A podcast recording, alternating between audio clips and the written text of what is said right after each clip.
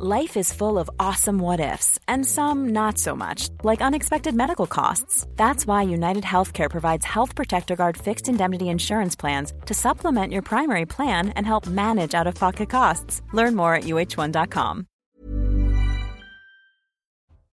Bonjour et bienvenue à tous dans Midi News. Je suis ravi de vous accueillir. On est ensemble jusqu'à 14h. Tous nos journalistes et invités sont avec moi pour décrypter l'actualité. Je vous les présenterai dans quelques minutes. Mais tout d'abord, le sommaire de votre émission. À la une, Pierre Palma, transféré donc au tribunal judiciaire euh, de Melun. Il était jusque-là à, l'hôpital, placé en garde à vue. Cela signe donc la fin euh, de sa garde à vue. Sera-t-il mis en examen? Sous quel chef d'inculpation sera-t-il placé en détention provisoire? On tentera de comprendre les ressorts de ces décisions avec euh, Buisson sur ce plateau. Toutes nos équipes sont également mobilisées sur le terrain. Régine Delfour et Anne-Isabelle Tollet sont à Melun, en Seine-et-Marne. On aura aussi un débat de société sur ce plateau sur la lutte contre la consommation de drogue. Ce sera dès le début de cette émission. Il reste 12 heures avant la fin de l'examen de la réforme des retraites à l'Assemblée nationale. Les députés parviendront-ils jusqu'à l'article 7 de la réforme, celui qui reporte l'âge légal de départ à 64 ans Rien n'est moins sûr tant l'atmosphère est chaotique. Beaucoup de séquences à vous montrer dans cette émission et clairement ces moments n'élèvent pas vraiment notre démocratie.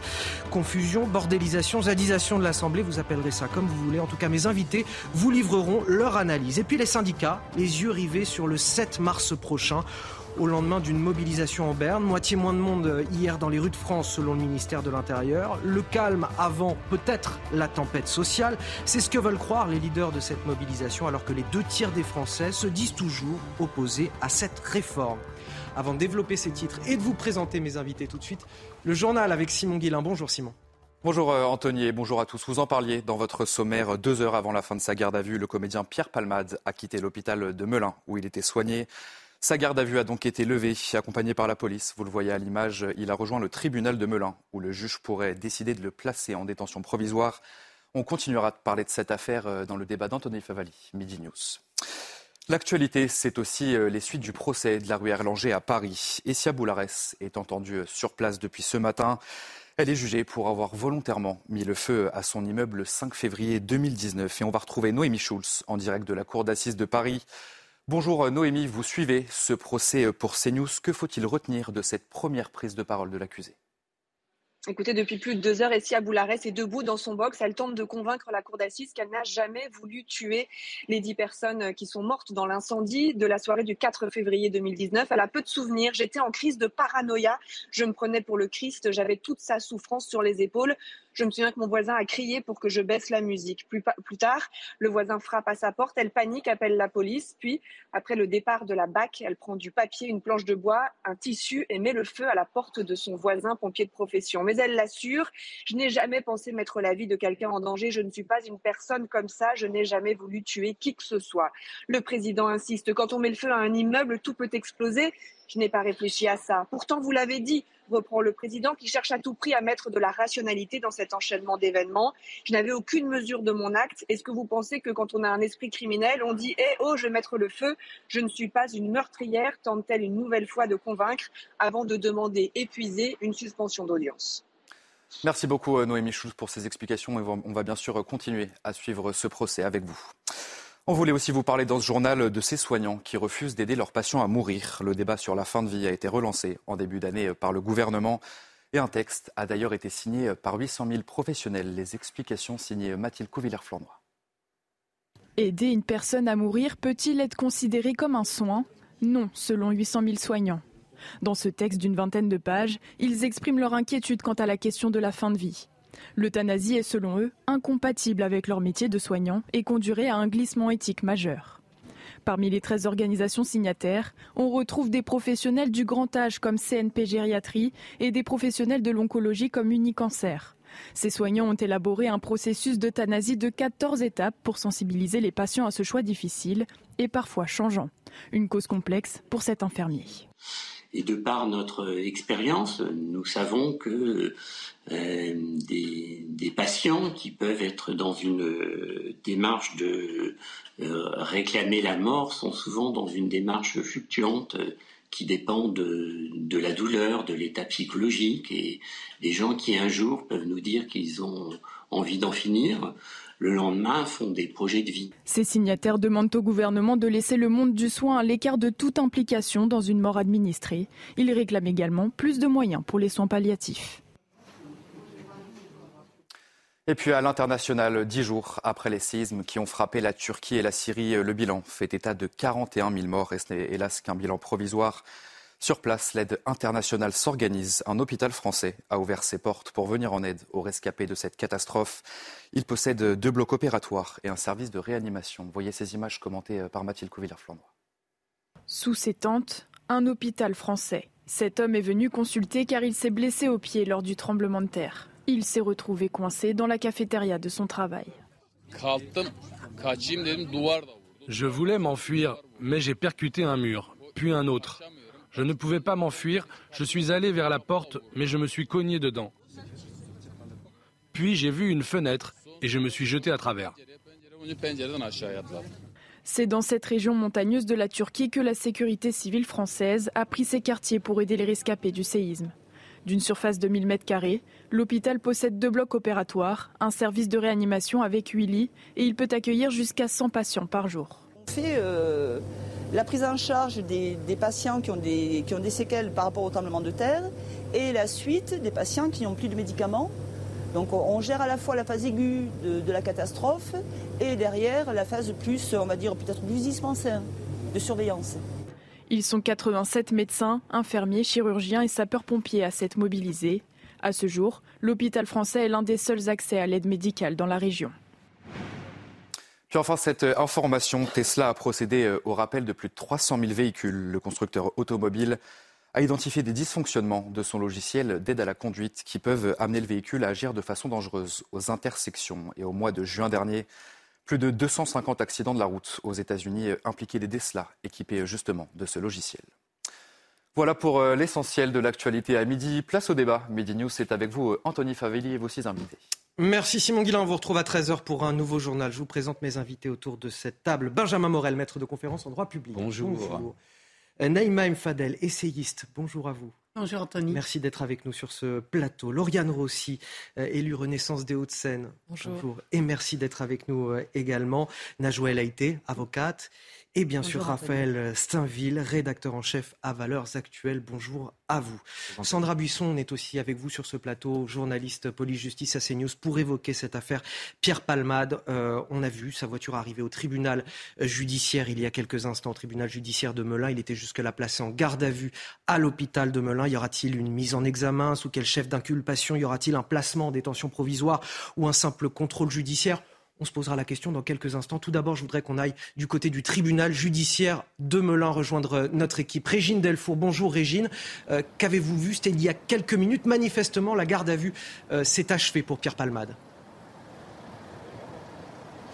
Oui, euh, Anthony, la garde à vue euh, de Perpian-Bad s'est euh, achevée. On a vu, nous, aux alentours de 11h40, qu'il y avait quand même pas mal d'effervescence, pas mal de policiers ici. On a eu la confirmation par notre, équipe qui est à l'hôpital qu'il y avait un convoi qui était à l'hôpital. Et à 11h45, en fait, on a vu arriver en trompe ce convoi. On nous a mis à l'écart, nous, les journalistes. On a dû contourner pour pouvoir nous rapprocher le plus possible de, du véhicule dans lequel était Pierre Palmade. Mais on n'a pas rien pu voir puisqu'il n'y avait aucune Il était, euh, les vitres étaient complètement euh, opaques. Alors euh, cela veut dire, en fait, il semblerait aussi que les deux autres passagers soient ici au tribunal, qu'ils aient été déférés tôt ce matin et donc dans le cadre donc d'une information judiciaire, l'ouverture d'une information judiciaire, ces trois personnes, Pierre Palmade et deux passagers, devraient être présentés à un magistrat et on va savoir dans la journée s'ils sont mis en examen, s'il y a des détentions provisoires.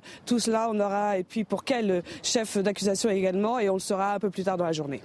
Merci à vous, euh, Régine Delfour. Merci également à Charles Pousseau qui est derrière la caméra, justement. C'est suite judiciaire. On va en parler avec vous, euh, Sandra Buisson. Comment ça va se passer concrètement dans les prochaines minutes, dans les prochaines heures? Alors maintenant, Pierre Palmade est dans les mains de, la justice. La garde à vue a été euh, levée euh, quand il était à, l'hôpital. On voit que les enquêteurs n'ont pas utilisé tout le crédit de garde à vue qu'ils avaient. Peut-être est stratégique. Ça devait s'achever à 13h55. Ça devait s'achever pardon, à 14h. Donc effectivement, il y a quelques heures euh, qui n'ont pas été utilisées par les enquêteurs. Vous savez qu'une garde à vue peut être reprise normalement à, tout moment. C'est ce qui est arrivé par exemple dans l'affaire Grégory pour Muriel Boll avec plusieurs années d'écart entre les deux gardes à vue. Mais pour deux heures seulement dans ce cas-là, ça veut dire alors, ça, peut être pour un très petit euh, crédit, effectivement. Là, euh, ce qui se passe, c'est qu'il est euh, dans les mains de la justice. Il a 20 heures pour être présenté à un magistrat.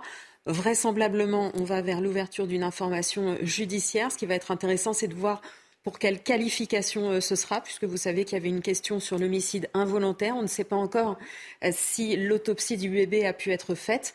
C'est de cette autopsie et d'examen complémentaire que la justice déterminera si cet enfant est né vivant et viable. Viable, on sait qu'il l'était. Vivant, ça, ça dépend euh, des résultats des expertises. Si c'était le cas, s'il est né vivant et viable, alors l'homicide involontaire pourrait être euh, maintenu dans les qualifications. Et effectivement, ça changerait la, peine encourue. Pour les deux autres personnes euh, qui étaient également entendues sous le régime de la garde à vue, le premier qui a été interpellé euh, à 6h40 avant-hier, forcément sa garde à vue est terminée. Personne ne nous l'a annoncé officiellement, mais techniquement, les 48 heures sont écoulées. Donc vraisemblablement, il doit se trouver également euh, au tribunal. On ne sait pas quelle est la suite judiciaire envisagée pour lui, ni pour le second, euh, pour lequel, lui, la garde à vue pourrait techniquement courir jusqu'à la fin de l'après-midi. Najwa El Haïté, Sandra Buisson nous parlait d'une probable ouverture d'une information judiciaire. pardon, mais pour ceux qui ne connaissent pas forcément le, jargon judiciaire, si je puis me permettre, une information judiciaire, c'est quoi? Une information judiciaire, c'est à partir du moment où le juge d'instruction euh, est saisi. Donc, euh, euh, il y a une enquête, si je puis me permettre de m'exprimer ainsi, qui sera analysée, étayée. Il y a eu une première enquête préliminaire. Hein, sous l'autorité du procureur de la République, parce que je rappelle que Pierre Palmade va être déféré auprès du procureur de la République. Vous rappeliez également très justement que les chefs d'infraction, c'est à partir de ce moment-là où soit euh, l'homicide involontaire et blessure involontaire sont confirmés. Et là, ce qui est central, c'est de déterminer s'il y a bien eu homicide involontaire. Est-ce que le fœtus, parce que je vous rappelle que depuis un arrêt de la Cour de cassation en date de 1999, un fœtus n'a pas la personnalité juridique. Euh, c'est un enfant né qui dispose de cette personnalité-là. Donc l'objectif, euh, suite aux expertises et aux autopsies, c'est de savoir si l'enfant est né vivant ou non. Et à partir de là, eh bien, le chef d'infraction d'homicide involontaire sera retenu ou non.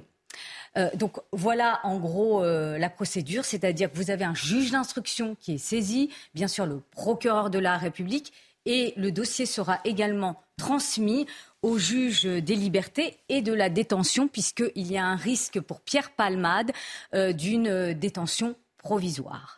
Alors justement, ça va se décider aussi à ce moment-là, la, détention provisoire ou le, ou le, placement sous contrôle judiciaire D'abord, il voit si on va euh, sur une ouverture d'information judiciaire, ça veut dire qu'il va euh, voir le juge d'instruction qui sera nommé dans l'ouverture de cette information judiciaire. C'est lui qui mènera euh, la poursuite des investigations qui peuvent être un petit peu longues. Il, manque encore euh, l'expertise en accidentologie pour déterminer à quelle vitesse allait la voiture, s'il n'y avait pas de défaut euh, mécanique qui aurait pu causer l'accident, par exemple. Donc, il va être présenté à ce juge d'instruction. Il saura quelles sont les qualifications retenues.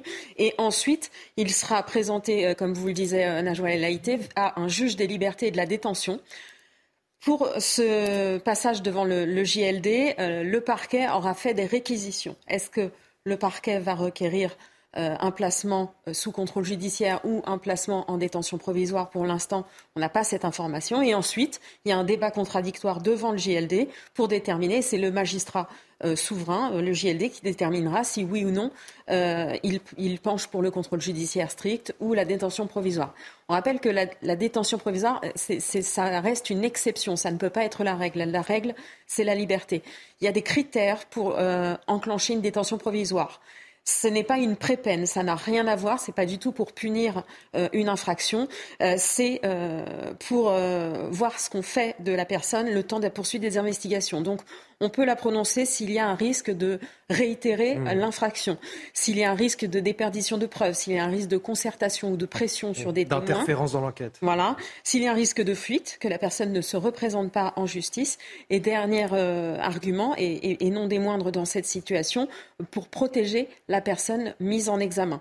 Donc on imagine que dans ce dossier, euh, la défense de Pierre Pamade va euh, avoir essayé de monter le, dossier le plus complet possible en faveur d'un contrôle judiciaire qu'on imagine très strict pour essayer d'éviter cette détention provisoire. Mais pour l'instant, on ne sait pas ce qu'a requis le parquet. Alors je voudrais vous faire écouter ce que nous dit euh, Rémi Jossaume. Il était l'invité de la matinale de, CNews, avocat euh, spécialiste du, droit routier, notamment sur la question de l'opinion publique dans cette affaire. Parce que forcément, plus que dans une autre affaire, l'opinion publique aujourd'hui est prise à partie, finalement, euh, dans ce, terrible drame. Je voudrais vous le faire écouter et on, réagit juste après. Le juge va nécessairement contextualiser le dossier. et il va donc évidemment prendre une décision qui, qui, sera étudié, qui sera scruté. Il peut prendre euh, en considération eh bien, euh, euh, le fait que cette affaire soit très singulière, que la personne impliquée soit très médiatisée, et puis avec un, esprit un peu de, de, de, de symbole, euh, euh, eh bien décider d'orienter euh, sa décision, même si évidemment, et on le répète depuis cette affaire, la justice ne doit pas réagir ou ne doit pas agir pour l'exemplarité ou sous le coup de l'émotion. Sandra Buisson, vous avez des informations complémentaires? Oui, c'est une information euh, que Noémie Schulz, notre consoeur, nous, nous remonte à l'instant. Euh, selon euh, nos informations, Pierre Palmade, on lui a laissé entendre que le parquet envisageait de requérir le placement en détention provisoire. Ce qu'on attend donc, c'est la confirmation que c'est bien la décision qui a été prise par le, le parquet. on précise encore que ce sont les réquisitions, ça ne veut pas dire que ce sera la décision du juge des libertés et de la détention. Alors, la question que je voulais poser un petit peu à tout le monde autour de cette euh, table et qui euh, voilà, dépasse un petit peu les, questions juridiques à proprement parler. Euh, je vous le disais tout à l'heure, cette affaire, elle prend à partie l'opinion publique. une opinion publique qui va forcément être très attentive aux, décisions qui, vont être prises par les juges. Et il ne faut pas, on imagine, dans cette affaire, donner le sentiment d'une justice à, deux vitesses pour qui que ce soit. Est-ce que ça rend les choses plus compliquées pour les juges de prendre les décisions? Est-ce qu'on juge de la même façon ou est-ce que les juges doivent éviter toute influence de l'opinion publique dans une affaire? Je commence avec vous, Najouel Haïté, puis on, poursuit le tour de table. Bah, les juges ne doivent pas, et, c'est votre intervenant qui le disait juste avant moi, hein, ne doivent pas euh, agir sous le coup de l'émotion. Vous avez un code pénal, vous avez un code de procédure pénale, et c'est la législation pénale qui doit euh, s'appliquer euh, de manière froide. Une fois que j'ai dit ça, les juges sont des êtres humains. Donc, euh, on, ne peut pas s'extraire, on ne peut pas s'extraire même de manière inconsciente de, l'univers dans lequel on se trouve. ce sont des êtres humains et donc de manière inconsciente, eh bien, ils peuvent être euh, influencés par l'émotion que ça suscite. Mais mais je vais vous dire, c'est assez rare. Pourquoi je dis ça? Parce que dans une affaire récente et qui a vraiment sensibilisé l'opinion euh, publique, et je pense à l'affaire Sarah Halimi, euh, les juges n'ont pas été influencés par l'émotion suscitée dans l'opinion euh, publique. Souvenez-vous, Sarah Halimi, euh, assassinée dans des conditions atroces. et il se trouve que l'expertise psychiatrique de l'auteur de cet assassinat, eh bien, on a, les juges ont considéré qu'il avait des bouffées délirantes et qu'il n'avait pas le discernement suffisant pour être conscient de la gravité de son acte. Donc cet exemple, pourquoi je le cite? Parce que vous voyez là une opinion publique qui a été mais euh, traumatisée par ce drame et il n'empêche que les juges se sont basés sur des rapports d'expertise qui ont considéré que euh, la personne coupable eh bien n'avait pas le discernement au moment de euh, la réalisation de cet acte ignoble. Un, mot de Sandra Buisson. Oui, on vient d'avoir le communiqué euh, du procureur de Melun euh, qui confirme donc les, les, indiscrétions que nous avions eues, c'est-à-dire qu'il requiert le placement en détention provisoire de Pierre Palmade et le placement sous contrôle judiciaire des deux passagers. Et je vous rends compte dans quelques secondes du, reste des. Très bien, très bien. Je poursuis mon, tour de table. Il faut vraiment dans cette affaire que euh, les, Français n'aient pas l'impression d'une justice à deux, vitesses. C'est important? Non, non, c'est important, mais ce que vient de dire euh, Najwa est extrêmement aussi important. Moi, j'avais un peu suivi. Euh, en tant que Française, tout simplement, cette, cette affaire de Sarah Halimi. Et ce qui m'avait un peu choqué, c'est qu'en fait, c'est en toute conscience qu'il a pris, qu'il a fumé du cannabis. Donc c'est en toute conscience qu'il s'est mis dans une situation d'altérer en fait son discernement. Et c'est ça qui, je crois, comme beaucoup de Français, nous a un peu choqués. C'est-à-dire qu'on s'est dit, mais non, à un moment, il faut aussi euh, juger l'acte en responsabilité de risquer de commettre un acte délictueux. Raphaël Steinville. Si je peux me permettre, il me semble que euh, l'émotion suscitée justement par euh, l'affaire Alimi a fait qu'il y ait eu un changement de la loi et que aujourd'hui l'irresponsabilité pénale a été limitée et que le, cas de, la consommation volontaire de, de, cocaïne, en l'occurrence pour Pierre Palmade, ne, serait pas admise. C'est vrai que le législateur euh, pris par l'émotion de l'opinion publique, a fait évoluer le code pénal en considérant que euh, le fait d'avoir consommé un produit stupéfiant qui euh, vous altère dans votre discernement, eh bien, est sanctionnable dorénavant. Lauriane Rossi, vous êtes élue Renaissance des Hauts-de-Seine. Quand on, voilà, quand on quand on fait partie de la majorité, quelles leçons on peut tirer euh, de, cette affaire? Quelles, quelles, leçons sur euh, l'évolution sociétale, l'évolution de nos lois? Je vous remercie déjà d'avoir rappelé que nous avions euh, modifié la loi il y a deux ans sur ce point, sur la consommation mmh. de, stupéfiants et son impact sur la responsabilité pénale. Au-delà de, ce drame tragique, fortement médiatisé compte tenu de la notoriété de Pierre Palmade, et, puis je crois aussi de finalement le, comment dirais-je, la, capacité de chacun d'entre nous à se, projeter finalement sur, euh, sur ce qui s'est passé euh, dans le cadre de, cet accident. Ça interroge aussi profondément, et là c'est la politique qui, qui, parle et l'élu, euh, notre rapport aux addictions dans ce pays. Je veux rappeler quand même quelques chiffres. la consommation de stupéfiants est, est la troisième cause d'accident. Et vous avez 700 personnes en moyenne qui perdent la vie chaque année parce que euh, le conducteur à l'origine de l'accident a consommé des stupéfiants, qu'il s'agisse de cannabis, de cocaïne ou d'autres substances. Euh, c'est donc la, troisième cause après l'alcool et la vitesse. Et ça, ça doit quand même nous alerter. Et je crois qu'effectivement, il y a peut-être matière à réfléchir aussi sur les peines encourues, peut-être durcir évidemment euh, les peines encourues, renforcer les contrôles. C'est ce que nous faisons depuis 2017. Hein. en 2017, vous aviez 30 000 contrôles par an, vous en avez aujourd'hui 500 000. L'objectif, c'est 800 000, donc on continue avec les services de police. Sur la cocaïne, a priori, Et puis, au-delà de cela, je crois qu'il y a une, grande campagne euh, de santé publique et de prévention à mener, notamment en direction de la jeunesse. Moi, quand je lis qu'un jeune sur deux, un jeune sur deux consomme du cannabis et que sur ces 50% de jeunes qui consomment du cannabis, vous en avez 40% qui le, qui le consomment seuls. Donc on n'est pas dans un usage festif. Ça doit quand même nous interroger sur le rapport des Français, notamment de notre jeunesse, à la consommation euh, de substances euh, dangereuses, illicites, de stupéfiants, qu'il s'agisse euh, de cannabis ou de cocaïne ou, d'autres drogues. On rappelle la principale information. Pierre Palmade est arrivé au tribunal judiciaire de Melun. Il est donc sorti de l'hôpital de Melun où il avait été placé en garde à vue depuis ces dernières 48 heures, 46 heures je dois dire, puisqu'il est sorti deux heures avant la fin officielle de cette garde à vue. Sandra Buisson, vous avez des informations à nous donner. Oui, alors on en sait plus. On va effectivement avec euh, ces actualités euh, sur l'ouverture d'une information judiciaire. Ça veut dire qu'un juge d'instruction va être désigné et euh, c'est lui que Pierre Palmade va voir.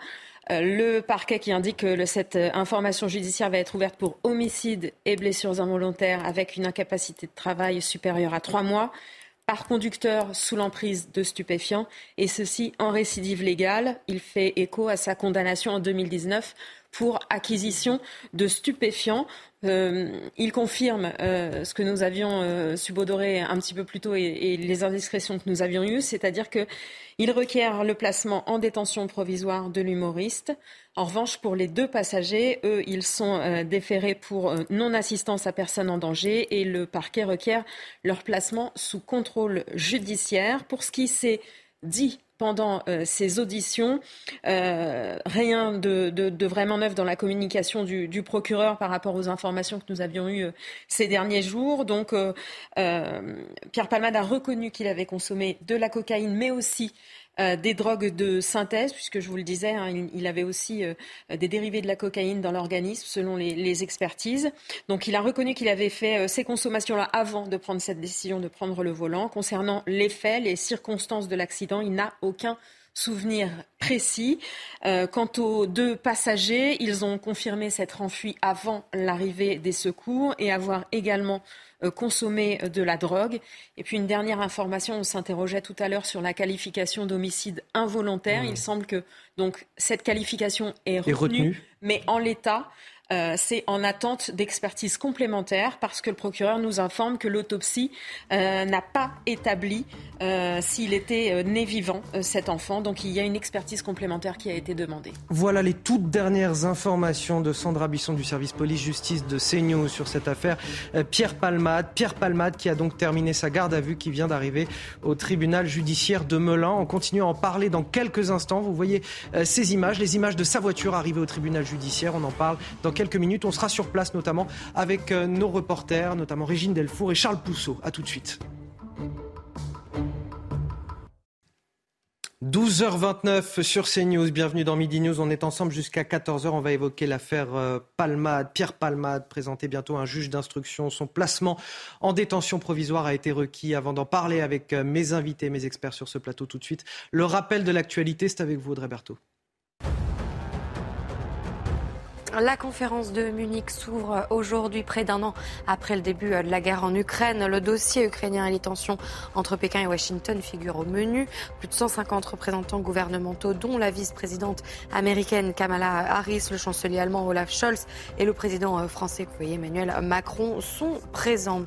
Une année noire pour le premier fournisseur d'électricité en Europe avec euh, de nombreuses centrales nucléaires à l'arrêt. EDF a enregistré une perte colossale de pratiquement 18 milliards d'euros en 2022. Son endettement également atteint un niveau record avec 64,5 milliards d'euros. Enfin, Bruce Willis souffre de démence. Selon euh, sa famille, sa maladie s'est aggravée. L'acteur souffre aujourd'hui d'une forme de démence incurable, appelée la démence frontotemporale. Après, apparenté à la maladie euh, d'Alzheimer, il peut présenter des troubles de la mémoire, des changements euh, du comportement ou encore des difficultés à parler ou à se mouvoir. Et c'est donc la fin de la garde à vue de, Pierre Palma. L'humoriste est arrivé au tribunal judiciaire de Melun. Il était jusque-là à, l'hôpital, placé en garde à vue depuis 46 euh, heures. Il a donc été euh, transféré un petit peu avant euh, la fin officielle de sa garde à vue. Il est donc au tribunal judiciaire de Melun où on va retrouver Régine Delfour. Bonjour Régine, vous l'avez vu arriver il y a un petit peu moins d'une heure maintenant. Oui, Anthony est arrivé aux alentours de 11h50 euh, et donc euh, sa garde à vue, vous l'avez dit, s'est terminée donc deux heures avant. Il est arrivé en convoi. Euh, on a été nous bousculé par une un véhicule de police puisque évidemment il ne voulait pas qu'on puisse l'apercevoir. De toute façon, le fourgon était fermé, aucune vitre qui pouvait nous laisser voir l'humoriste. Alors il est arrivé dans ce tribunal. Il semblerait aussi que les deux autres passagers soient au tribunal, qu'ils aient été déférés beaucoup plus tôt euh, ce matin, puisque tous les trois vont rencontrer un juge d'instruction et pour être euh, mis en examen, il semblerait que donc euh, Pierre Palman, lui, le placement en détention provisoire a été requis. Quant aux deux passagers, c'est c'est une détention, enfin c'est un contrôle judiciaire qui a été demandé. Alors, on, merci Régine Delfour, merci également à, Charles Pousseau qui est derrière la caméra. On est avec euh, Sandra Buisson sur ce plateau, Sandra du service police-justice de, CNews. Les choses se sont accélérées euh, sur cette dernière demi-heure. Plein d'informations nous sont parvenues.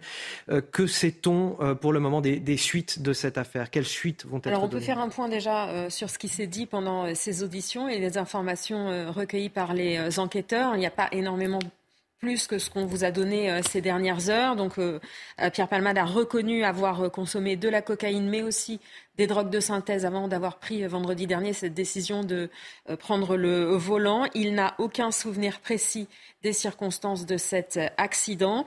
Pour les deux passagers, ils ont confirmé qu'ils s'étaient tous les deux enfuis avant l'arrivée des secours et qu'ils avaient consommer de la drogue eux aussi avant de monter dans cette voiture. Et une information que nous avions par ailleurs, mais que n'a pas confirmé le, procureur, c'est que l'un d'entre eux, celui qui a été interpellé euh, avant-hier, euh, a dit qu'au moment du choc, de l'accident, il dormait. Et pour ce qui est des chefs d'inculpation retenus contre Pierre Palmade alors, en l'état, euh, le procureur euh, explique que l'autopsie qui a été pratiquée sur le nourrisson, l'enfant que portait la femme enceinte, hein, vous savez qu'elle était enceinte de près de, de 7 mois, eh bien, cette autopsie n'a pas permis d'établir si euh, l'enfant, la petite fille, était née vivante. Donc, il y a une expertise complémentaire qui est demandée. concrètement, ça veut dire que pour l'instant, la qualification d'homicide involontaire n'est pas euh, établie euh, formellement. En revanche, elle est retenue, c'est-à-dire que l'information judiciaire, les investigations plus poussées, elles sont menées sous deux chefs, un, homicide involontaire et euh, blessure involontaire ayant entraîné une ITT supérieure à trois mois par conducteur sous l'emprise de stupéfiants, et ceci en récidive légale, puisqu'il avait été condamné en 2019 pour acquisition de stupéfiants. Qu'est-ce que ça veut dire La récidive, ça veut dire que ça lui fait encourir une peine euh, multiplié par deux. Donc, si jamais l'homicide involontaire est au final retenu euh, pour un éventuel procès euh, et qu'on confirme ou non qu'il y a une vitesse excessive, s'il y a deux circonstances aggravantes et homicide involontaire, la peine normale est de 10 ans de prison encourue. Ça veut dire qu'il risquerait le double. Merci Sandra Buisson pour ces précisions. Je voudrais vous faire écouter une réaction ce matin de du comédien Francis Huster, qui était chez euh, mon confrère Pascal Pro dans l'heure des pros euh, tout à l'heure. Écoutez cette réaction assez intéressante et on en discute juste après. C'est une, c'est pire qu'une tragédie. On a l'impression là que c'est un peu la main de Dieu qui vient de tomber. C'est, vraiment euh, tout le monde est bouleversé évidemment. Et, je suis persuadé que Pierre Palmade, le premier, souhaite vraiment que la justice soit faite. Mm. C'est pas du tout parce qu'il est lui-même Pierre Palmade que la justice ne sera pas rendue. Et je pense que c'est sa position. Pour quelle raison Pierre avait encore son permis de conduire et donc c'était à cette question que je voulais en venir exactement. Pour quelle raison Pierre Palmade avait-il encore son permis de conduire. Si je creuse un peu cette question, c'est plutôt de savoir s'il ne faudrait pas retirer le permis systématiquement aux personnes toxicomanes lorsque, en plus, c'est de notoriété publique, ce qui était manifestement le cas euh, pour euh, Pierre Palmade, puisque potentiellement il y a une perte de discernement en cas de consommation de drogue. Est-ce que ça doit être le cas pour les toxicomanes, à votre avis? Ça dépend qu'on entend par la toxicomanie, c'est-à-dire que vous avez toujours pour une juridiction la difficulté à apprécier si vraiment vous avez quelqu'un de, je dirais, euh, de totalement dépendante et qui va être dans une situation, vous dites, de notoriété publique. Mais ça, je dirais, c'est l'opinion publique, c'est nous qui le percevons pour un juge. Mmh. Il s'agit de voir si vraiment vous avez quelqu'un qui est dans une situation d'incapacité à demain conduire. Et ça, évidemment, c'est loin loin d'être évident. Si jamais vous enlevez le permis à toutes les personnes qui ont une consommation, y compris d'alcool récréative, ça peut devenir assez compliqué. Donc là, il y a encore une fois une proportion à établir. Là, dans ce cas-là, je ne me prononce pas, je ne le connais pas sur le fond, mais en effet, on peut évidemment se poser la question. Mais attention à ne pas en faire une généralité. Je rejoins ce qu'on disait tout à l'heure. Tout à l'heure, on a cité à raison l'affaire Alimi. Et en effet, là, vous avez une décision de justice qui a pu nous interroger, voire a pu nous choquer, et qui donne lieu à une intervention du législateur. Là, c'est une intervention du législateur qu'on peut louer. Mais attention également à ne pas prendre cette affaire et à dire attention, là, alors même que l'affaire a à peine commencé, il y a forcément des dysfonctionnements et il faut tout de suite changer la loi. Là, actuellement, on a une jurisprudence qui, en la matière, n'est pas si exceptionnelle et assez stable. Je parle sous le contrôle de Najwa. Mais on a euh, très clairement ce type d'affaires qui se sont déjà produits et on a une jurisprudence relativement balisée qui, actuellement, on va peut-être discuter du euh, statut de l'embryon, etc.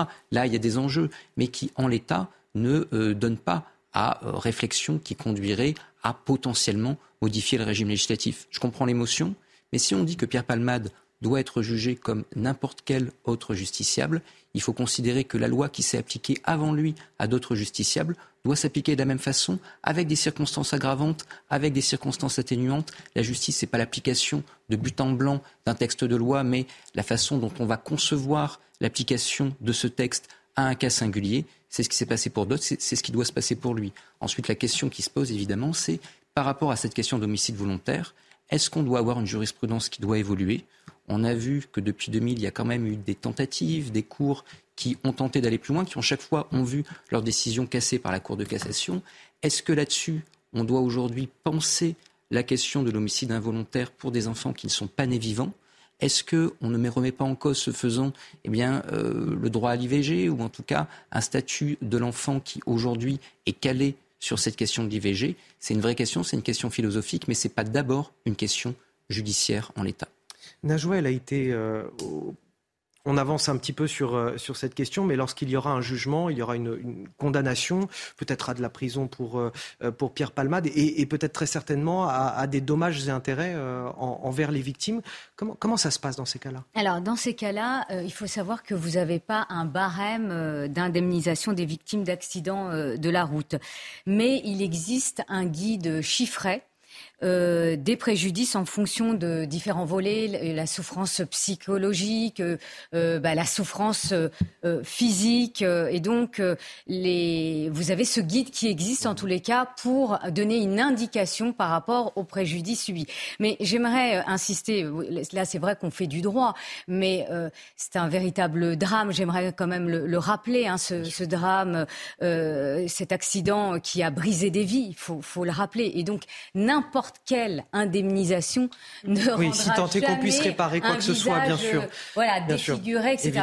je, tenais comment à le souligner, mais vous avez raison, il y a cette question d'indemnisation et vous avez toujours, normalement, le principe, c'est celui de la réparation intégrale du préjudice subi par les victimes, mais vous avez toujours des assurances qui... Alors, euh, justement, on, va, on, va, on va parler avec Eric, euh, c'est la question que je voulais évoquer avec Eric de Ridmaten, qui est avec nous. Eric, journaliste économie à, à, CNews. Euh, dans, dans ce cas précis, euh, celui de Pierre Palmade, certains disent bon, que, que sa voiture n'était pas assurée. Si cette information, mm-hmm. si elle est confirmée, ce qui, ce qui n'est pas démontré pour le moment, euh, qui paye dans ces cas-là? Comment ça se passe en fait, cette indemnisation?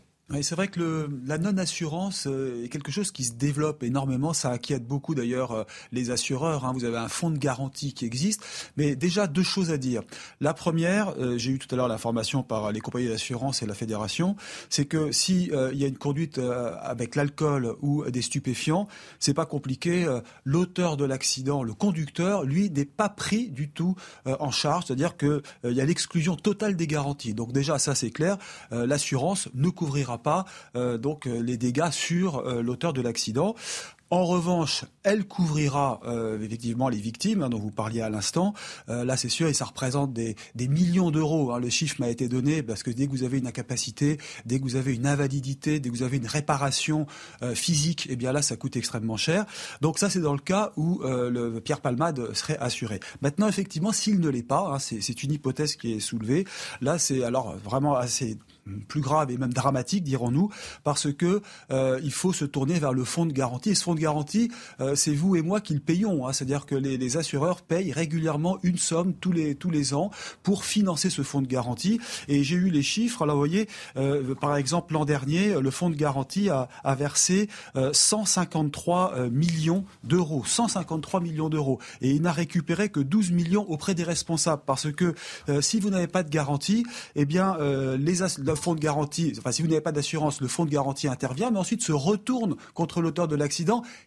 y compris se retourne vers les enfants, les descendants. Donc vous imaginez, la famille euh, de Pierre Palmade serait euh, concernée par, par ce drame. Euh, il faut donc financer, bien sûr, tout cela. Alors en attendant, il y a le fonds qui va, qui va payer, bien entendu, mais après, eh bien, le fonds se retourne contre la famille et il récupère, le fonds récupère évidemment relativement peu d'argent. C'est pour ça que toute la communauté, il y a ce partage, hein, il y a cette solidarité entre toutes les, tous les assureurs et aussi donc les, les cotisants qui versent une somme régulièrement pour ce genre de drame. Je termine par là. Il y en a énormément de personnes non assurées en France. C'est un phénomène qui grandit. Euh, vous avez 31 293 dossiers selon les derniers chiffres euh, chaque année. Hein, ça, c'est les derniers chiffres. 31 293 dossiers d'accidents corporels où les gens ne sont pas assurés. Euh, et donc 800 000 automobilistes qui roulent aujourd'hui en France sans assurance. Ça fait 2% du parc automobile. Voilà les chiffres que je viens d'obtenir. donc on comprend vraiment le drame que cela représente. Pire encore si vous êtes alcoolisé sous stupéfiant. Merci à vous, euh, de Riedmaten, pour toutes ces euh, précisions. Je voudrais qu'on revienne vers vous, Sandra Buisson, du service police-justice de CNews, pour essayer de résumer un petit peu tout ce qui s'est dit sur cette affaire euh, ces dernières heures. Tout s'est accéléré. On a vu l'arrivée de Pierre Palmade au, tribunal judiciaire de Melun.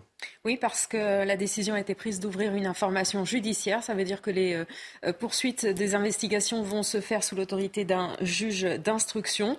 Euh, qui euh, aura euh, notamment pour objet de récupérer les expertises en accidentologie, déterminer s'il y avait excès de vitesse, s'il y avait un problème technique sur la voiture, ce qu'ont consommé euh, chacun des, protagonistes. Euh, ça veut dire donc que Pierre Palmade va être présenté à ce magistrat instructeur et euh, vraisemblablement en vue d'une mise en examen pour homicide involontaire et blessures involontaires ayant entraîné une unité supérieure à trois mois par conducteur sous l'emprise de stupéfiants en récidive légale puisqu'il avait été condamné en 2019 pour acquisition de stupéfiants. Ensuite, il sera euh, transféré euh, dans euh, une salle d'audience pour le débat devant le juge des libertés et de la détention. Là, ce qui va être décidé, c'est si pendant le reste de l'enquête, il reste libre, libre sous contrôle judiciaire ou en détention provisoire. Ça, c'est ce qu'a requis le parquet pour lui. La détention provisoire. La détention provisoire pour Pierre Palmade. Euh, ça ne veut pas forcément dire que le juge des libertés et de la détention euh, suivra le, parquet. Il faudra voir si, si jamais c'est cette décision qui est prise, pourquoi elle a été prise. Vous savez que ce n'est pas une, une peine en avance, la détention provisoire. Ça n'a rien à voir avec euh, une peine. C'est simplement une décision qui peut être prise en fonction de critères bien précis. S'il y a un risque de réitérer l'infraction, s'il y a un risque de pression, de concertation avec euh, des témoins de disparition euh, de preuves, s'il y a un risque de fuite, de ne pas se représenter en justice. Et puis aussi, euh, ça peut être décidé pour protéger la personne mise en examen. On imagine que de son côté, la défense de Père Palmade a dû monter un dossier le plus complet, le plus solide possible pour essayer de faire pencher la balance pour un, un contrôle judiciaire. On saura ça d'ici peu dans cette journée. Il faut savoir que si cette détention provisoire était euh, retenue. Euh, ensuite, il y a une possibilité, alors ça prend un, petit peu de temps, mais de demander une remise en liberté ou de faire appel du placement en détention provisoire. Merci euh, Sandra pour euh, ces précisions. Vous reviendrez bien sûr dans quelques minutes à 13h pour évoquer à nouveau ce dossier, les derniers euh, développements. Je voudrais qu'on finisse sur les quelques minutes qui nous restent avant 13h d'évoquer ce qui se passe en ce moment à l'Assemblée nationale. Il reste moins d'une douzaine d'heures avant la fin des débats sur la réforme des retraites. Les députés ont jusqu'à ce soir minuit je voulais vous montrer ces échanges à l'Assemblée nationale, euh, symbole de l'atmosphère chaotique qui règne en ce moment euh, dans l'hémicycle, en plein débat sur la réforme des retraites. Écoutez ce que dit Hugo Bernalicis, député de la France Insoumise du Nord, à la présidente de l'Assemblée. Il l'accuse d'être un agent provocateur. C'est un peu l'hôpital qui se fout de la charité. Vous me donnerez votre avis sur ce plateau. Regardez. Vous pouvez rigoler, Madame la Présidente. Moi, ça me fait pas rire. Je vais vous dire pourquoi ça me fait pas rire, Madame la Présidente. Parce que il se trouve qu'il y a une drôle de coïncidence. À chaque fois que vous présidez la séance, il y a des, incidents. À chaque fois. C'est quand même étrange. Moi, je pense que vous n'êtes pas présidente de l'Assemblée nationale, que vous êtes un agent provocateur. En vertu de l'article 70, alinéa 3, je trouve déplorable que le groupe LFI et la NUPS, qui nous fait des jérémiade constante sur le féminisme, tolère que M. Bernalicis insulte notre présidente comme il l'a fait à l'instant. C'est une honte. Quand on défend les femmes, on ne s'attaque pas à la présidente. Les scènes tumultueuses, c'est vous qui les faites. Madame Rousseau, constamment. Vous êtes minable. Bon, c'est pas comme ça qu'on va arriver à l'étude de l'article 7 euh, d'ici ce soir minuit, euh, Gauthier Lebret. Ça, c'est Je présente Gauthier Lebret du service politique de CNews qui vient d'arriver sur ce plateau. Bonjour. L'agent perturbateur. Euh, L'agent perturbateur de Midi News. Absolument. Donc, effectivement, c'était hier soir. Il y a eu plusieurs séquences, plusieurs échanges assez musclés entre la NUPES et euh, la majorité sur. Euh, ça partait de l'égalité salariale, donc un vrai sujet. Et après, on a complètement euh, dérivé. Sandrine Rousseau a parlé de Damien Abad, Aurore Berger lui a répondu. Et puis, effectivement, Hugo Bernalicis qui dit en gros que c'est Yael Braun-Pivet la responsable des débordements au sein de l'hémicycle. C'est vrai que ça manque pas de sel venant de la France insoumise, après Thomas Porte, après le député qui a, en début de semaine, insulté Olivier Dussopt, le ministre du Travail, d'assassin. C'est euh, euh, ce moment euh, va nous permettre de savoir si déjà en fin de journée, vous pensez qu'on va arriver jusqu'à la jusqu'à l'article Alors, on n'est même pas à l'article 3. Donc il reste le 3, le 4, le 5, le 6 et il reste 2000 amendements, dont l'extrême majorité euh, des amendements euh, des insoumis. Donc il y a très peu de chances qu'on arrive à l'article 7. Aucune chance qu'il soit voté avant que ça parte. On rappelle aux téléspectateurs, à minuit, ça s'arrête puisque ça part au Sénat. Ça va juste euh, se prolonger jusqu'à 2 heures du matin pour étudier la motion de censure du Rassemblement national. Donc les chances effectivement que l'article 7 soit débattu sont extrêmement, extrêmement faibles. Et on rappelle aussi que les insoumis sont en train de se diviser puisque vous avez deux lignes. Vous avez celle de Manuel Bompard avec Jean-Luc Mélenchon dans son dos qui le le pousse à maintenir les amendements de la France insoumise. Et vous avez, vous avez la ligne de François Ruffin qui veut faire comme le reste de la NUPES, retirer ces 2000 amendements pour essayer de débattre de l'article 7. Mais vous savez ce que ça donne là, tout simplement?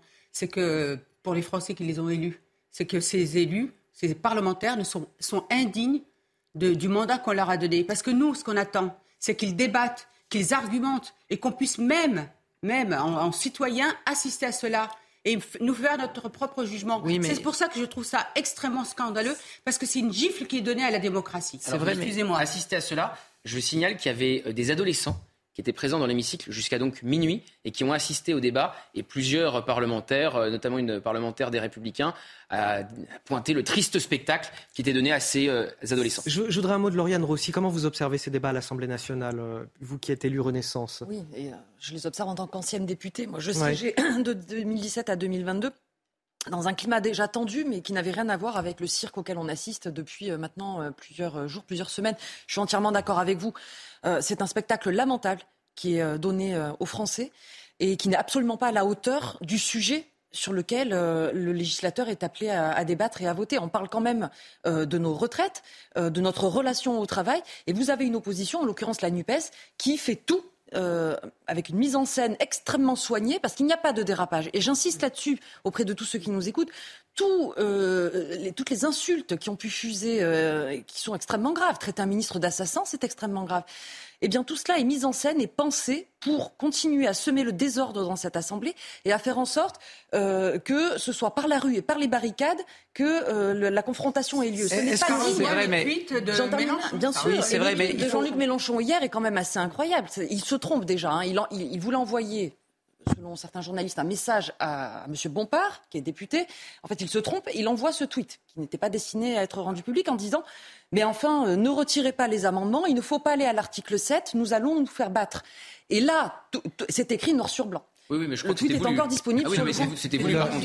il s'est pas trompé, il s'est pas trompé. Il l'a redit en meeting le soir même. Non, non, c'était voulu. c'est qu'en fait, la NUPES, et notamment les insoumis... Il a dit la même chose des communistes aussi, qui ont retiré leurs amendements. Oui, c'était sur, euh, sur les communistes. Les communistes souhaitent avancer, aller à l'article 7 et débattre de l'âge légal de départ à la retraite. Les socialistes aussi, d'ailleurs, ils ne sont même plus sur les bancs. Ce matin, il n'y avait plus aucun socialiste dans l'Assemblée nationale. Donc c'est bien les insoumis qui, dans l'outrance et la volonté de semer le désordre dans ce pays, euh, piétinent notre démocratie et le débat parlementaire. J'aimerais bien savoir si euh, Olivier Dussopt qui fait des mots croisés dans l'hémicycle, c'est un dérapage là aussi quand même parce que c'est moins grave que, le, c'est moins grave, c'est moins grave, mais c'est pas, très respectueux du Parlement. C'est pas très respectueux du Parlement et en termes de communication, c'est pas très. Et en trois secondes, juste pour vous dire que pourquoi Mélenchon dit euh, à ses députés maintenez vos amendements parce qu'il pense que si l'article 7 est voté favorablement, ça va démobiliser la rue et il n'a qu'un objectif, le 7 mars, le blocage de la France le 7 mars et pourquoi pas le 8, le 9, le 10. Allez, on va parler de ça à 13h, on y reviendra bien sûr avec vous euh, Gauthier Lebret. On reviendra également sur l'affaire Palmade. Vous restez avec nous. A tout de suite sur CNews. Il est 13h pile sur CNews. Bienvenue dans Midi News. On est encore ensemble jusqu'à 14h. Je vous présente tous mes invités pour décrypter euh, l'actualité de ce vendredi midi. Je suis avec Naïma Mfadel, Raphaël Steinville, Benjamin Morel. Nous a rejoint sur ce plateau Violette Spielbout. Bonjour. Bonjour. Vous êtes député Renaissance du Nord. On est toujours avec Gauthier Lebret également pour évoquer l'actualité politique et ce qui se passe en ce moment à l'Assemblée nationale et qui n'est pas très glorieux. On verra qu'ils ont jusqu'à minuit, euh, nos députés, pour euh, éventuellement étudier l'article 7 de cette réforme des, des retraites ce qui n'est absolument pas gagné. Et puis bien sûr Sandra Buisson du service police-justice de CNews pour évoquer l'affaire Palmade qui a connu euh, des développements euh, tout récents. Cette dernière heure, on va faire le point précis avec vous dans quelques minutes, juste après le journal. Simon Guillain. Bonjour Anthony et bonjour à tous ceux qui nous rejoignent sur CNews. Le parquet requiert le placement de Pierre Palmade en détention provisoire. La garde à vue du comédien a été levée. Il a quitté l'hôpital de Melun où il était soigné. Pierre Palmade est présenté aujourd'hui à un juge d'instruction. Les deux passagers du véhicule ont également été déférés devant le magistrat instructeur pour non-assistance à personne en danger. Dans le reste de l'actualité, près de 180 kilos de cocaïne ont été saisis hier à Brest. La drogue était cachée dans la coque d'un cargo en provenance du Brésil. Une enquête de la section de recherche de la gendarmerie maritime est en cours sous la direction du parquet de Brest. La semaine dernière déjà, plus de 180 kilos de cocaïne avait été saisi dans un bateau euh, qui venait déjà du Brésil. Et puis c'est une première en France. Les familles d'enfants victimes de cancer ont créé un institut citoyen de recherche depuis 2015. 25 enfants ont été touchés par un cancer autour de la commune de Sainte-Pazanne près de Nantes. Face à un manque de réponse de Santé publique France, les familles ont donc décidé de mener elles-mêmes leur enquête. Voyez ce sujet signé Jean-Michel Decaze. Derrière cette courbe, ce sont 25 enfants touchés par le cancer et 7 qui ont succombé depuis 2015. Des enfants qui habitent sur un périmètre de 15 km autour de la commune de Sainte-Pazanne, près de Nantes. Le fils de Bruno a été victime d'un lymphome. Le dernier cas recensé, c'est euh, une maison qui est à 50 mètres. Hein. donc euh, voilà, et il y a, également euh, deux autres enfants touchés qui, qui sont à moins d'un moins kilomètre. Les recherches de Santé publique France n'ont rien donné. La commune est entourée de lignes à haute tension, de cultures et donc de pesticides, d'anciennes industries du bois et de produits chimiques. Un effet cocktail qui n'a pas été étudié. C'est pourquoi les familles ont créé cet institut privé. Nous pensions que les autorités sanitaires avaient les moyens de, faire ce type d'analyse, ce type de travaux-là. C'est pas le cas. On le sait maintenant. Eh bien, il est, jamais trop tard pour y aller. Donc, euh, mieux vaut maintenant que jamais. Et, et, créons cette littérature scientifique qui manque. C'est pas à nous de le faire. C'est pas aux citoyens de le faire. Mais alors, si nous on le fait pas, que ne le font pas, qu'est-ce qu'on fait? On laisse nos enfants mourir? De nombreux scientifiques reconnus de l'INSERM, du CNRS, de Gustave Eiffel ont accepté de travailler ensemble. L'Institut citoyen de recherche a déjà collecté 100 000 euros. Une cagnotte en ligne est ouverte. Et puis euh, quelques nouvelles du président américain Joe Biden. Selon euh, son médecin, il est en bonne santé, vigoureux et apte à remplir ses fonctions. Joe Biden a passé une série d'examens, dont un examen neurologique extrêmement détaillé. Âgé de 80 ans, il est le président le plus âgé de l'histoire américaine. Allez, juste avant la suite de Midi News, c'est l'heure de votre chronique sport. À trois semaines du premier Grand Prix de la saison, Alpine a dévoilé sa nouvelle monoplace et c'est euh, Naïm Mignol qui vous raconte tout ça. Votre programme avec les déménageurs bretons, des déménagements d'exception. On dit chapeau les bretons. Information sur déménageurs-bretons.fr. Et si Alpine avait gardé le meilleur pour la fin? À trois semaines du premier Grand Prix de la saison, la firme française a dévoilé ce jeudi à Londres sa nouvelle mouture pour le championnat du monde, la A523, en version rose pour démarrer la saison ou en bleu pour terminer l'exercice, qu'importe. Esteban Ocon et son nouveau coéquipier Pierre Gasly disposent désormais d'une voiture capable de nouveaux objectifs faut aller plus haut. Il faut euh, bien sûr qu'on garde cette quatrième place constructeur, mais qu'on se rapproche euh, du top 3. Alpine a également levé le voile sur sa dernière recrue de luxe, Zinedine Zidane. Le champion du monde 1998 s'est lié au constructeur français dans un programme de mixité des chances. L'ancien numéro 10 des Bleus pourra jauger la nouvelle monoplace française face à la concurrence dès le 5 mars au Bahreïn, lors du premier Grand Prix de la saison. C'était votre programme avec les déménageurs bretons, des déménagements d'exception. On dit chapeau les bretons. Information sur déménageurs-bretons.fr. Et on commence cette nouvelle heure d'information avec euh, l'affaire Palmade qui s'est accélérée dans, ces dernières euh, minutes. Il y a un petit peu plus d'une heure maintenant, euh, l'acteur, l'humoriste a, quitté l'hôpital de Melun pour rejoindre le tribunal judiciaire. C'est là qu'on va rejoindre Régine Delfour. Régine, il, a donc, il va donc être présenté un juge d'instruction et son placement en détention provisoire a été requis. Vous l'avez vu arriver il y a maintenant un petit peu plus d'une heure. Oui, Anthony est arrivé ici à midi au tribunal. On sait que les euh, deux passagers euh, sont également euh, au tribunal. Eux ont été déférés tôt ce matin. Vous l'avez dit, donc une information judiciaire a été ouverte pour Pierre Palmade des chefs d'homicide involontaire et blessures involontaires ayant entraîné une incapacité totale de travail supérieure à trois morts par un conducteur ayant fait usage des stupéfiants. Pour les passagers, un magistrat instructeur donc a été saisi pour des faits de non assistance à personne en danger. Le placement en détention provisoire pour euh, Pierre Palmade a été requis. Pour les deux passagers, c'est le placement sous contrôle judiciaire. Merci à vous, euh, Régine Delfour. Merci également à Charles Pousseau qui est derrière la caméra. Voilà pour les euh, chefs d'inculpation qui ont été retenus avec vous. Sandra Buisson va faire aussi un point complet. Que va-t-il se passer à présent? Quelle est la procédure? Alors ils, vont euh, tous les trois voir d'abord le juge d'instruction qui prend euh, désormais en charge les investigations. Ils vont euh, vraisemblablement être mis en examen et donc d'un côté pour homicide involontaire et blessures involontaires avec ITT de plus de trois mois pour Pierre Palmade et du côté des deux passagers pour non-assistance à personne en danger. Ensuite, ils voient le juge des libertés et de la détention qui lui déterminera si le temps de la poursuite de l'enquête, ils peuvent rester libres, sans contrainte, libres sous contrôle judiciaire ou euh, placés en détention provisoire. La détention provisoire, euh, effectivement, c'est ce qu'a requis euh, le parquet. On imagine que la défense de Pierre Palmade va se venir à l'audience avec un dossier assez conséquent pour euh, euh, eh proposer un contrôle judiciaire le plus strict possible pour essayer d'éviter la prison à Pierre Palman. On sait que si jamais le JLD, le juge des libertés de la détention, suit le parquet et prononce le placement en détention prévisoire. Ensuite, sa défense pourra faire une demande de remise en liberté ou un appel du placement en détention provisoire. On en sait également, Sandra, un petit peu plus sur ce qui s'est dit en, audition lors de sa garde à vue à l'hôpital de Melun ces dernières 48 heures. Oui, alors Pierre Palmade, durant ces, heures de face à face avec les enquêteurs, a reconnu avoir consommé euh, de la cocaïne, mais aussi des drogues de synthèse avant de prendre cette décision de monter dans, sa voiture et de prendre le volant. Il n'a aucun souvenir précis des circonstances de l'accident. De leur côté, les deux passagers ont reconnu s'être enfuis avant l'arrivée des secours et avoir eux aussi euh, consommer de la drogue avant de, partir en voiture avec euh, Pierre Palmade. Et puis, euh, selon nos informations, l'un des deux, celui qui a été arrêté avant-hier et qui est donc à 33 ans marocain, lui, il a expliqué qu'il dormait au moment de l'accident et qu'il n'en a donc aucun souvenir. Voilà pour le point complet. Ces derniers développements sur l'affaire Palman. Nous sommes également avec Michel Ponce. Bonjour, vous êtes représentant de la Ligue contre la violence routière. Euh, plusieurs questions que je voulais vous poser aujourd'hui. Euh, quand on est victime d'un tel accident, on sait que il n'y a rien qui puisse véritablement amener au pardon ou à réparer des familles brisées, parfois même euh, décimées dans de tels types d'accidents. Alors ma question, qu'est-ce qu'on attend de la justice finalement en termes de décision? La justice est là, mais ce qu'on aperçoit, ce qu'on s'aperçoit, c'est que le nombre de contentieux routiers reste relativement constant au fil des années, autour de 400 000.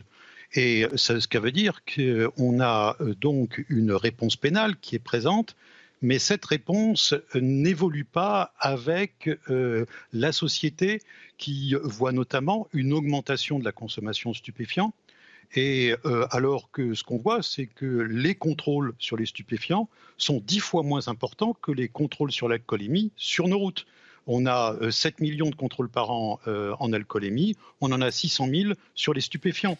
Donc face à une augmentation. Alors justement, on va faire peut-être un point avec euh, Sandra Buisson. On reviendra dans quelques instants pour faire un point avec elle, mais je vais continuer mes questions euh, pour vous. Euh, vous me dites qu'il n'y a pas suffisamment de, contrôle concernant les stupéfiants. Est-ce qu'il faut aussi renforcer les sanctions en cas de conduite sous l'emprise de stupéfiants? Et quelles sont-elles aujourd'hui ces sanctions Mais les, sanctions sont déjà là. Le fait de euh, commettre euh, donc là des, blessures involontaires lors d'un accident euh, quand on est sous stupéfiant ou sous alcoolémie va forcément augmenter la répression qui peut vous être donnée. Ce qui est malheureux, c'est que les peines sont prévues au code de la route, mais ne sont pas souvent totalement appliquées.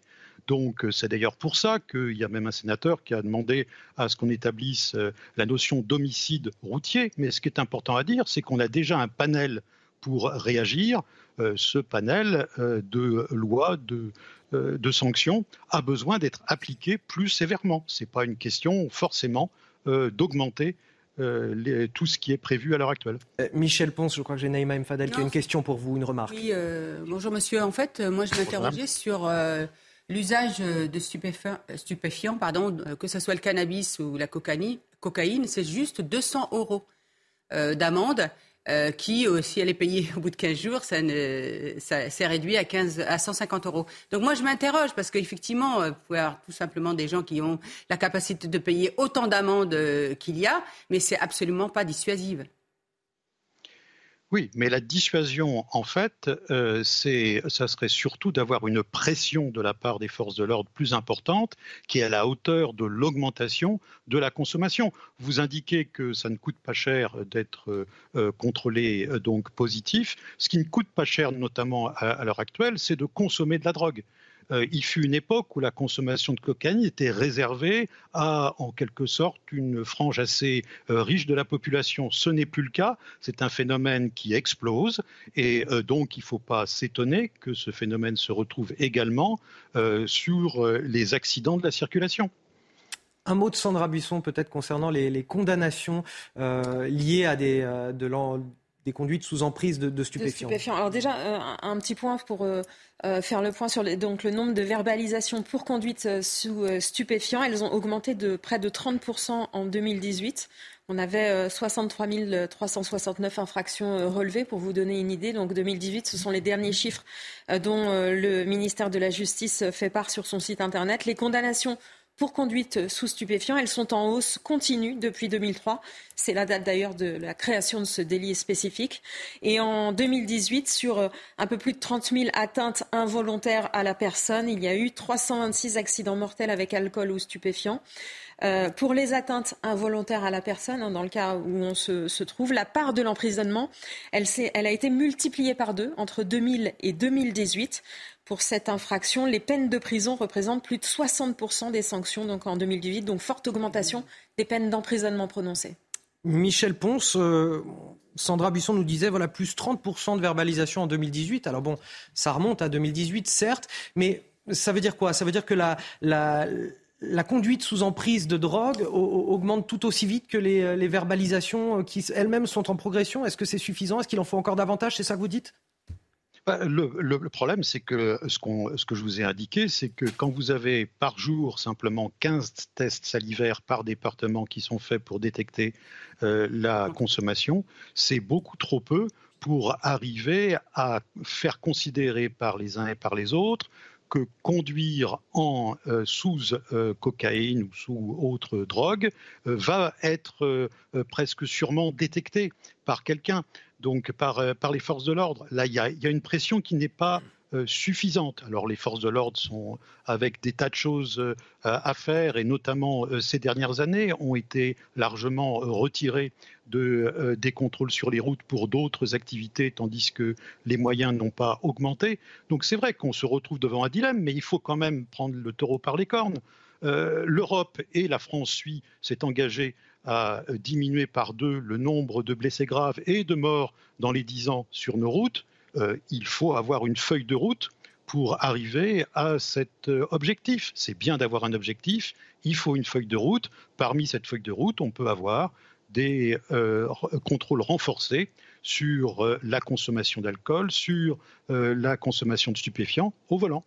Merci à vous, euh, Michel 5 Ponce. Millions, 5 euh, millions de consommateurs de cannabis euh, aujourd'hui en France. 5 millions, sachant que ça commence très tôt dans les quartiers populaires. Et pourtant, la prévention, l'accent n'est pas mis sur la prévention. C'est ça qui est dramatique. Puisque de toute façon, c'est très bien que petit à petit, les, les, jeunes passeront à autre chose. Donc, quelle prévention est mise en place aujourd'hui en direction des quartiers populaires via des tas de structures qu'on connaît, via aussi les collèges? Et comment on peut aussi contrôler avant qu'il ne soit trop tard? Alors, j'en profite pour remercier Michel Ponce, un représentant de, la Ligue contre la violence euh, routière.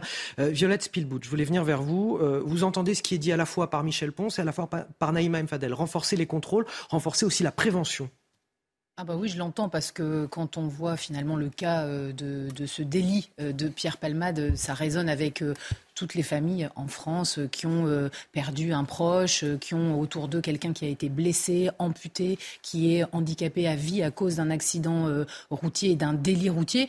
Donc je crois que tout ce qui va aller dans le sens à la fois du renforcement des sanctions et d'une bonne application des peines qui sont déjà assez importantes en termes de possibilités, on va dire, d'arsenal juridique, mais il faut que cette application, elle soit rapide. Et puis, il y a aussi le sujet de la prévention. Sur l'application des peines, euh, quand on voit que ça peut aller jusqu'à 10 euh, ans d'emprisonnement avec des amendes qui vont jusqu'à 30 000, 40 000 euros, moi je, pense que c'est extrêmement important, même si rien ne s'achète et la, peine, la souffrance ne peut pas s'acheter avec des amendes mises à, la personne qui a commis le délit, mais, mais quand même, symboliquement, c'est extrêmement important qu'il y ait une fermeté de ces sanctions. Et moi je le vois à Lille aujourd'hui, il y a quelqu'un qui a tué un cycliste, un chef d'entreprise cycliste qui a été euh, renversé devant sa femme et ses enfants en 2020. Aujourd'hui, il a été euh, arrêté parce qu'il avait fui au moment de sa condamnation. Il est condamné à 8 ans de prison ferme. Mais je me dis, c'est des moments qui sont hyper importants pour les familles et il faut absolument que ce soit appliqué.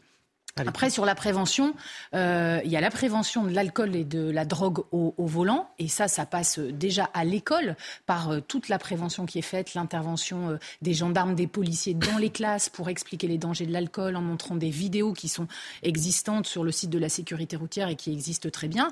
Et puis, il y a la prévention aussi de conduites qui sont facilitées par les achats sur Internet. On voit qu'aujourd'hui, les drogues sont achetées sur les réseaux sociaux, sur Internet, avec des livraisons à à domicile, avec des pratiques comme celle de Pierre Palmade, qui mélangent sexe et drogue et qui se, sont facilitées par l'achat sur Internet. Donc c'est aussi la prévention de ces addictions à, à, ces nouvelles dépendances. Et puis c'est l'action, le contrôle sur Internet, c'est la cybersécurité, la cyberdélinquance qu'avec les moyens qui sont renforcés aujourd'hui se déploie. Un, dernier mot de Raphaël Steinville et on va passer à la politique. Si je peux me permettre d'ajouter quelque chose, c'est-à-dire que euh, dans, les, circonstances actuelles, de plus en plus, on, voit que le consommateur et le, trafiquant euh, sont presque déconnectés. Vous évoquiez euh, ces livraisons via, via Internet, via, via la poste, mais il faut bien prendre conscience que le consommateur, qu'il s'agisse de cannabis ou de, de drogues comme l'héroïne ou la cocaïne, font partie d'un même système criminel. Et je pense que c'est important de pouvoir le rappeler parce que aujourd'hui on évoque souvent l'usage récréatif de, de, certaines drogues, mais en fait ils participent d'un système criminel qui s'impose et dont aujourd'hui on, médiatiquement, on, focalise sur les trafiquants, alors qu'en fait, les consommateurs font partie de ce système. Allez, on va passer à la politique à présent. Il reste moins d'une douzaine d'heures avant la fin des débats sur la réforme des retraites. Les députés ont jusqu'à ce soir minuit. On va faire euh, le point sur ce qui se passe avec vous, Gauthier Lebret, et avec vous également, Violette Spilbout, puisque vous êtes euh, député euh, du Nord. Député. C'est plus calme en plateau ici pour Madame la députée que dans l'hémicycle. Et certainement beaucoup plus facile, effectivement. Vous allez euh, peut-être nous le, confirmer. Je voulais vous montrer ces échanges à l'Assemblée assez déplorables en ce moment, symbole de l'atmosphère chaotique qui règne. Euh, certains parleront de bordélisation, de zadisation. En tout cas, regardez cette passe d'armes. Euh, on en a vu une première tout à l'heure avec Hugo Bernalicis. Cette fois, entre la députée écologiste Sandrine Rousseau et la chef des députés Renaissance Aurore Berger, toujours sur la, question des femmes. Regardez. Puisque vous vous vantez de tant agir pour les femmes, je vous propose une action simple et symbolique qui aura de l'effet. Sortez Monsieur Abad de votre groupe parlementaire. Franchement, fallait oser. Franchement, fallait oser. Parce que, Madame Rousseau, quand on a euh, essayé d'accuser injustement un de ses collègues de son propre groupe parlementaire, quand on a joué les procureurs, quand on a joué les magistrats, tout ça pour faire un règlement de compte politique, et quand pour essayer de contrer la réforme des retraites, on est prêt à compter sur la voix d'un député qui a été condamné pour violence conjugale, franchement, fallait oser le faire. Voilà, elle n'a pas tout à fait tort, Berger. Ah, ça, c'est certain que la question était osée après, effectivement, euh, euh, le cas euh, Katnins notamment, et après ce qui s'est passé avec Julien Bayou, puisqu'on rappelle que la cellule interne d'Europe Écologie Les Verts a mis fin à cette enquête, qui était une enquête interne à Europe Écologie Les Verts, et absolument pas une enquête judiciaire. J'allais dire, et pendant ce temps, on ne débat pas des retraites alors que le temps est compté, puisque vous l'avez rappelé, à minuit, ça s'arrête. Et donc, effectivement. Combien d'amendements il reste une, Aux dernières nouvelles, il en restait 2000 il y a quelques heures, il en restait 2000. Pour étudier l'article 7. Hein, avant, avant, l'article 7, pas avant la fin de la. Et euh, 2000, donc 90% sont euh, de la France euh, insoumise. Donc, euh, et là, en plus, il y a une nouvelle passe d'armes. en fait, Olivier Dussopt a dit aux députés LFI si vous entretenez le misérabilisme, c'est parce que le jour où il n'y a plus de misère, il n'y a plus de France insoumise. Jean-Luc Mélenchon s'est étouffé en voyant ça et il vient de tweeter. Cet, cet individu a été socialiste, puisque c'est le cas d'Olivier Dussopt qui a ensuite rejoint le gouvernement, après avoir d'ailleurs voté contre le budget à l'époque. Quel misérable à propos d'Olivier Dussopt, quel misérable, dit Jean-Luc Mélenchon, quelle déchéance. La Macronie, c'est le recyclage de ce genre de personnes sans foi ni loi. Donc ça, c'est pour une idée du contexte dans lequel on est. Tweet de Jean-Luc Mélenchon à l'instant, qui s'est invité hier dans les débats. Il n'était pas invité au dîner, bah, il est quand même venu avec son tweet sur le PC, puisqu'il a critiqué le PC qui a retiré euh, ses amendements, comme euh, euh C'est toujours lui le chef des LFI finalement? Bah, en tout cas, il est très euh, contesté, puisque les LFI sont fracturés en deux blocs. D'un côté, vous avez ceux qui veulent retirer les amendements pour permettre le débat sur l'article 7, c'est le cas de François Ruffin. Et de l'autre, vous avez euh, les très proches de Jean-Luc Mélenchon, dont Manuel Bompard, qui était d'ailleurs invité de notre matinale ce matin, et qui se refuse à retirer ces fameux amendements. Alors pourquoi est-ce que euh, Manuel Bompard ne retire pas ces amendements? Parce qu'en fait, cette frange-là de la France insoumise pense que si l'article 7 est voté, et voté favorablement, ça va démobiliser la rue pour le 7 mars. Et il y a plusieurs groupes qui seraient, euh, comment dirais-je, contents, je pense, que s'il n'y a pas de vote justement et pas de débat sur l'article 7, notamment aussi les républicains, puisque ça leur permettrait euh, de ne pas euh, voter effectivement cette réforme sans se renier, puisqu'ils proposaient il y a quelques mois encore la réforme des retraites à 45 ans. Et peut-être même le gouvernement et la majorité seraient contents s'il n'y a pas de vote sur l'article 7, puisqu'ils craignent quand même ce qui s'est aussi passé sur l'article 2 sur l'index senior. Vous savez que la majorité a été mise en minorité il y a deux jours au Parlement. Violette Spielbout, est-ce que vous allez lui ouvrir un compte pénibilité à Olivier Dussopt? C'est compliqué en ce moment pour lui. Hein. Il tient bon, il tient bon. Il a plus beaucoup de voix euh, ce matin, j'ai vu, mais il ah bah tient bon. et, quand même, euh, face à, au dernier mot de, Jean-Luc Mélenchon, euh, moi je me dis entre misérable, entre assassin qui a été lancé dans l'hémicycle hier, entre agent provocateur lancé dans l'hémicycle hier par Bernalicis, Monsieur Bernalicis sur la présidente de, de séance et la présidente de l'Assemblée nationale, avec le ballon de foot avec une tête décapitée en dessous du pied de Thomas Porte je pense qu'on atteint des extrêmes, on donne un spectacle, et quand je dis on, c'est finalement euh, l'ensemble des députés, c'est-à-dire que nous, on, porte un projet de loi avec 20 articles qu'on doit débattre avec des amendements, et puis face à nous, on a euh, une opposition NUPS, drivée par LFI, drivée même de l'extérieur par leur gourou euh, Mélenchon, qui donne un spectacle désastreux de la politique. Moi, ce qui m'inquiète derrière ça, euh, c'est plutôt de parler du fond de la réforme, de ce qui inquiète les Français, qui nous, qui directement, nous les députés, sur nos circonscriptions.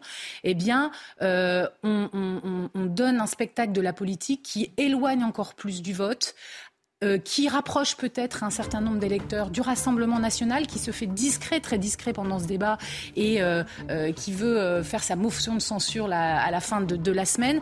Enfin, tout ça, c'est pas bon pour la démocratie. Nous, ce qu'on veut, c'est amener le débat dans l'hémicycle, là où il est légitime. Bon, bah, il va, en tout cas, il va repartir, puisque manifestement, à minuit, c'est fini. Violette Spilbout et Gauthier Lebret. Sur la motion de censure du RN, ça ne prendra pas du temps de débat, puisque la motion de censure du RN va être débattue de minuit à 2 heures. Donc ça ne prendra pas du temps de débat, contrairement à ce qu'ont dit certains députés. je vais me faire gronder. On y reviendra, on y reviendra juste après la pause.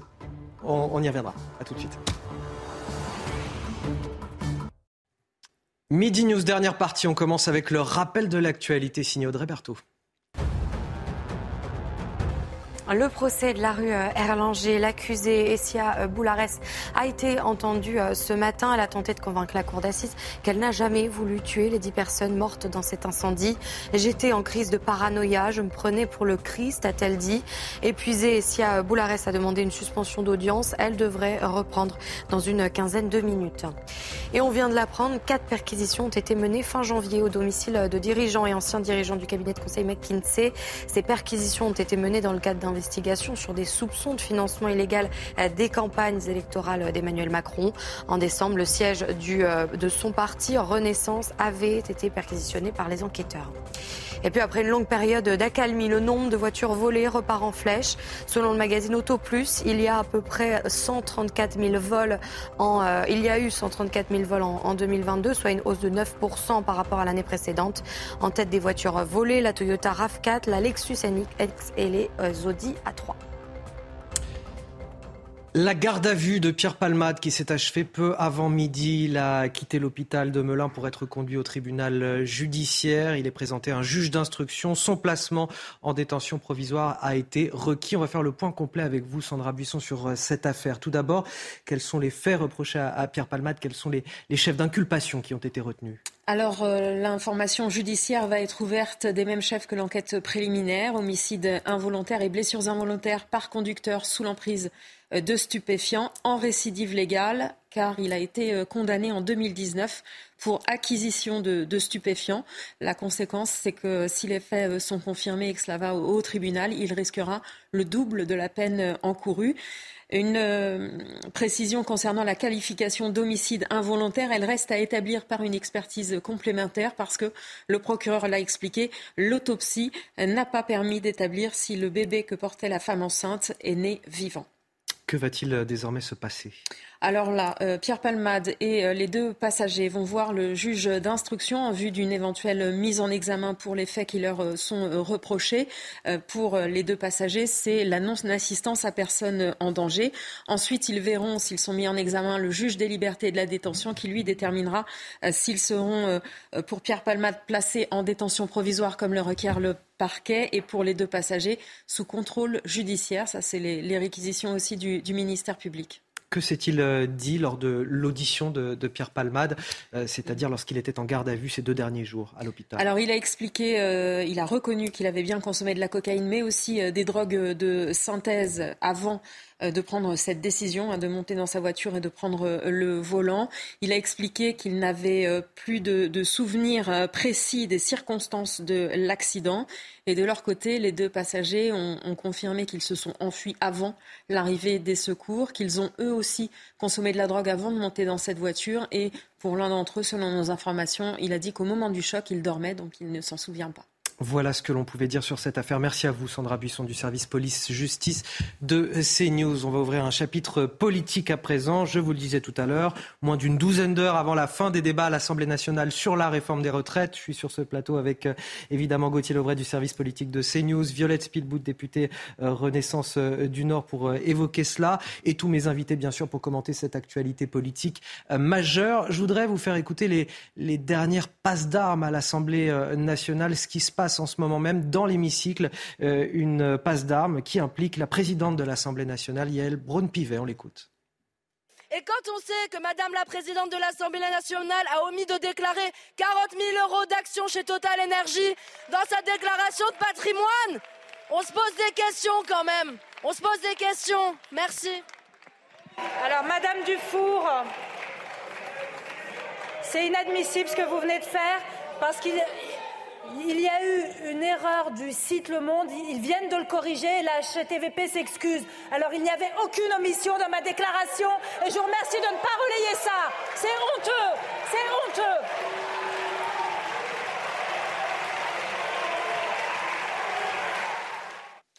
Alors plus on avance dans l'émission, plus c'est déplorable. Là, on est à l'heure des boules puantes, euh, littéralement. oui, c'est les boules puantes. Alors là, c'était il y a quelques minutes, parce que ce qu'on vous a montré en début d'émission, c'était hier. Donc vous voyez que le niveau euh, augmente d'heure en heure. Et on rappelle qu'à minuit, les débats s'arrêtent. Et je ne sais pas très bien ce que ça a à voir, euh, les donc, révélations du monde. Non, on perd du temps, là, littéralement. on, cherche à perdre du temps, on cherche à créer du débat. etc. à polariser. rien à voir avec la réforme des retraites. C'est en fait ce qui s'est passé aussi avec le député qui avait traité donc Olivier Dussopt d'assassin. Pour de nombreux députés des Républicains, mais aussi de la, de la majorité.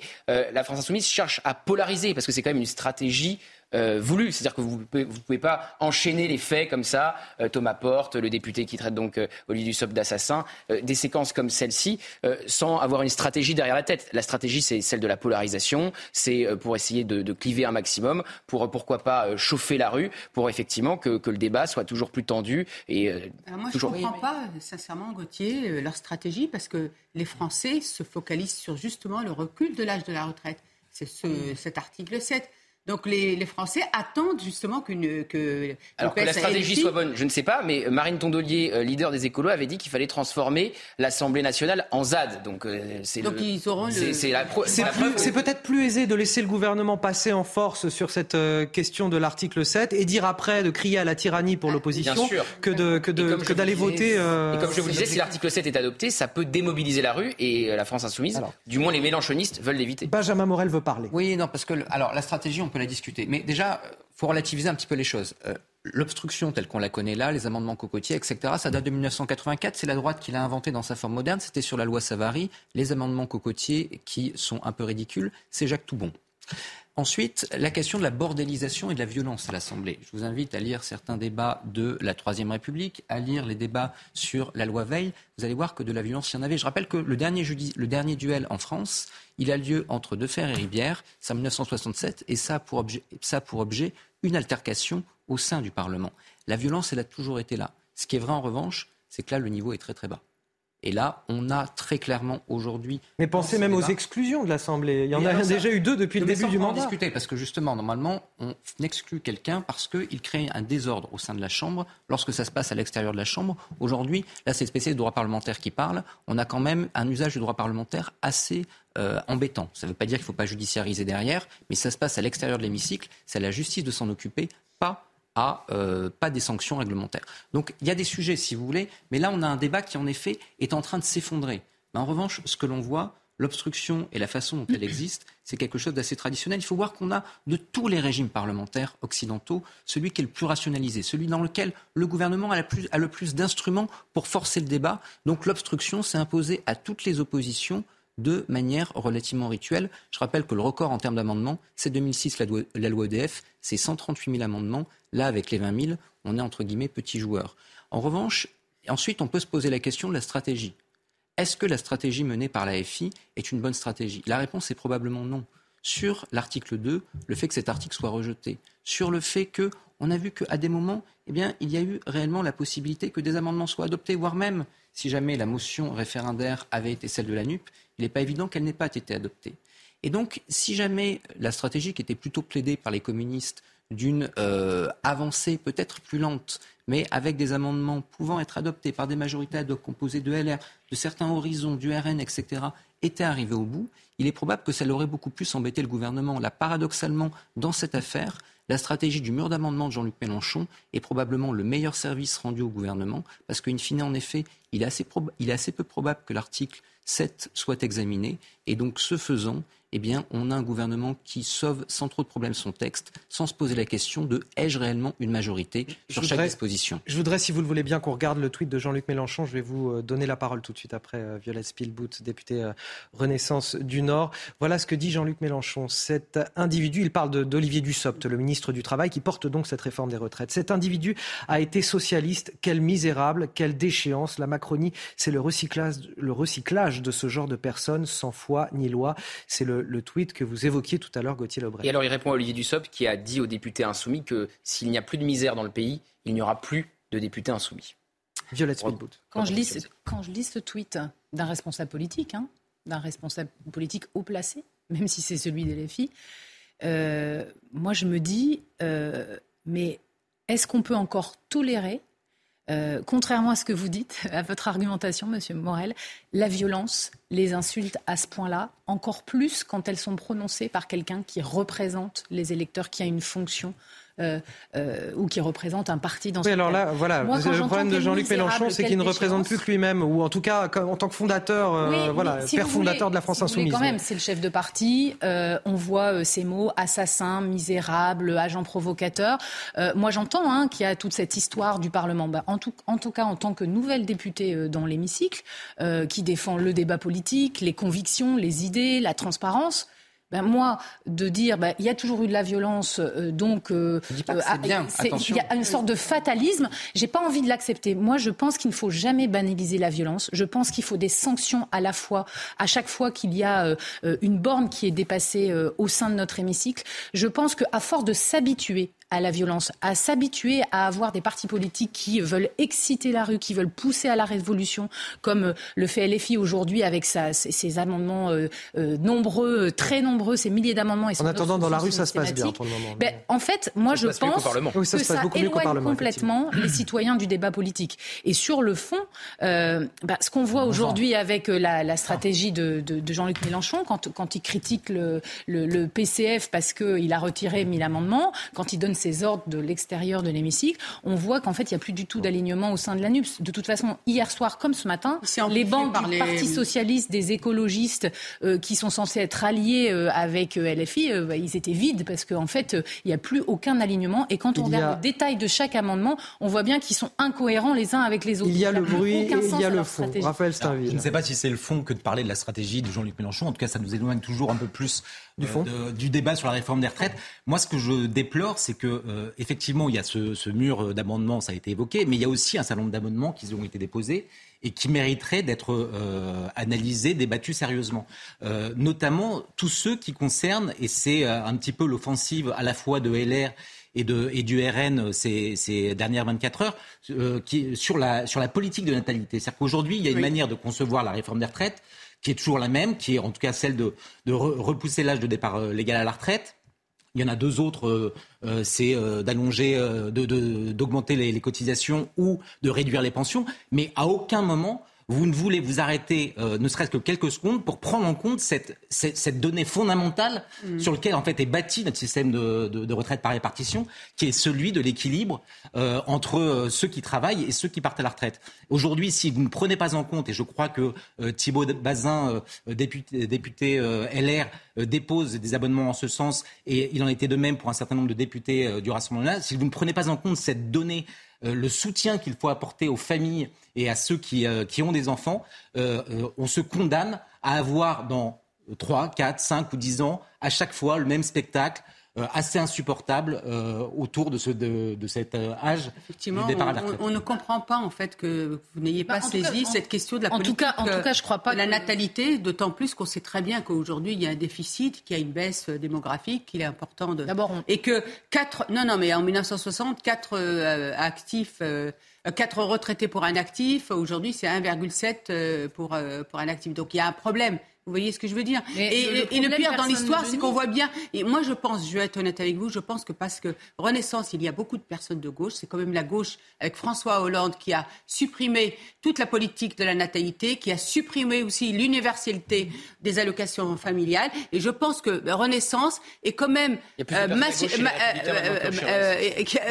massivement colonisée par l'idéologie de gauche. C'est ce qui fait qu'elle a du mal à se saisir de cette question, qui est une question d'urgence. Qu'est-ce que vous voulez dire Gauthier Et je bah, donne la parole à Violette Je veux dire que plus fort que la CFDT, plus fort que la CGT, pour obtenir des concessions de la majorité et du gouvernement, les Républicains ont été en première ligne. Et tant pis pour l'équilibre budgétaire auquel ils tenaient tant il y a encore quelques mmh. mois, il y a encore quelques semaines. Ils proposaient 65 ans euh, pendant la campagne présidentielle avec Valérie Pécresse. Ils ont trouvé ça trop brutal. Ils ont obtenu 64 ans. Donc euh, dire qu'il euh, y a des gens à gauche chez Renaissance, c'est vrai. Sacha Houlier, par exemple, Après... le tenant de l'aile gauche. Mais il y en a aussi, c'est ce qu'on a appris chez les Républicains. On a appris que les Républicains étaient à la gauche de Renaissance depuis. Euh, il faut débattre sur cette réforme des retraites. Violette Spilbout, s'il vous plaît. Euh, euh, en fait, du coup, on ne va pas se classifier de droite, de gauche avec telle ou telle idéologie. Bah, c'est pas, poser la question. C'est pas un gros mot, madame.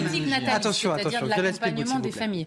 D'abord, moi, je crois qu'à aucun moment, la majorité présidentielle et le groupe Renaissance dans l'hémicycle n'a refusé de discuter des amendements. S'il y a bien un endroit où on est là pour discuter et on est tous hyper présents, on discute des amendements. Après, on a des idées euh, euh, qui sont différentes sur les modalités d'application. Moi, ce que je tiens à dire, c'est que d'abord, la France n'est pas la la pire des élèves sur la natalité euh, en Europe, loin de là. Hein, on a les taux les plus élevés. Deux, c'est un sujet de fond qui se traite avec une politique familiale. Une politique familiale, c'est par exemple ce qu'on a voté, nous, euh, les députés, en arrivant au mois de juillet, avec une exonération supplémentaire pour la garde d'enfants jusqu'à 12 ans. c'est accompagner l'ensemble de la politique familiale en créant un service public de la petite enfance. Donc tout ce travail-là, il se fait au long cours aucun du, au sein du quinquennat. Nous, on considère qu'il y a une urgence qui est l'équilibre financier du système de retraite. Euh, ce n'est pas une opposition à avoir une politique familiale, mais c'est que dans une loi du PLFSS, on parle bien d'un équilibre budgétaire, de que les personnes qui travaillent aujourd'hui financent les retraites des Madame retraités pour que les pensions ne baissent pas. C'est ça le principe. Non, mais Madame la députée, je vous parle, s'il vous plaît, je vous parle de l'universalité des aides. Parce que toutes ces aides-là dont vous nous parlez, elles sont conditionnées. C'est ça le, problème. Avant, et dès les, plus avant les décisions de François Hollande, justement, de mettre fin, de supprimer toute cette politique de la natalité, l'universalité, l'universalité des allocations familiales, et effectivement, il n'y avait pas de conditions de ressources. mais c'est un choix et c'était une. Mais une politique. C'est d'aider les plus fragiles. C'est dans un budget qui est contraint faire des choix politiques. Mais à un moment, vous déséquilibrez. le problème, c'est que même en termes sociétals, vous déséquilibrez c'est quelqu'un qui est très social qui vous parle de ça. Mhm. Vous déséquilibrez même l'équilibre. Les classes moyennes ne peuvent pas toujours être les vaches à lait. Et aujourd'hui, on a une difficulté, c'est qu'elles s'appauvrissent. Donc, il y a un moment, il faut arriver à aussi une égalité. Vous voyez?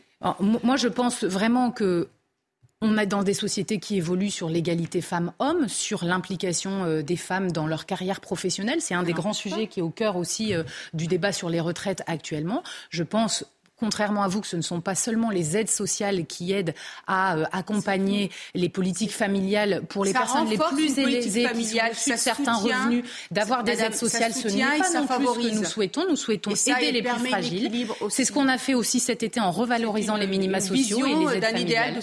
Donc on n'est pas du tout d'accord. Ah, nous, nous, on veut accompagner l'emploi, la croissance. On ne pas toujours être dans un... La parole à Gauthier Lebret, s'il vous plaît. Oui, juste parce que c'est important de l'évoquer, c'est quand même les deux dossiers euh, de cette semaine et les deux ratés pour le gouvernement et la majorité, les 1200 euros de pension minimum, on pensait que ça allait concerner 1 800 000 Français, c'est pas moi qui l'ai dit, c'est Olivier Véran, début janvier. On se rend compte en fait que ça va concerner 40 000 euh, nouveaux retraités chaque année et 250 000 retraités de manière rétroactive. Et puis les carrières longues, avec cette magnifique grille de bingo présentée euh, par la Première ministre. en gros, c'est vous, vous avez commencé avant 21 ans à un âge impair, vous avez de la chance, vous allez cotiser 43 ans. Vous avez commencé à un âge pair, pas de bol, vous allez cotiser 40 44 ans. Ça, le gouvernement a vraiment pêché sur sa pédagogie sur ces deux points-là. il arrive euh, le moment pour moi de vous remercier.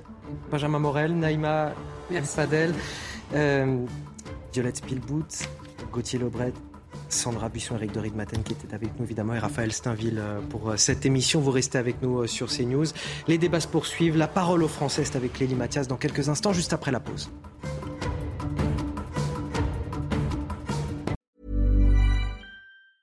Even when we're on a budget, we still deserve nice things. Quince is a place to scoop up stunning high-end goods for 50 to 80% less than similar brands. They have buttery soft cashmere sweaters starting at $50, luxurious Italian leather bags, and so much more.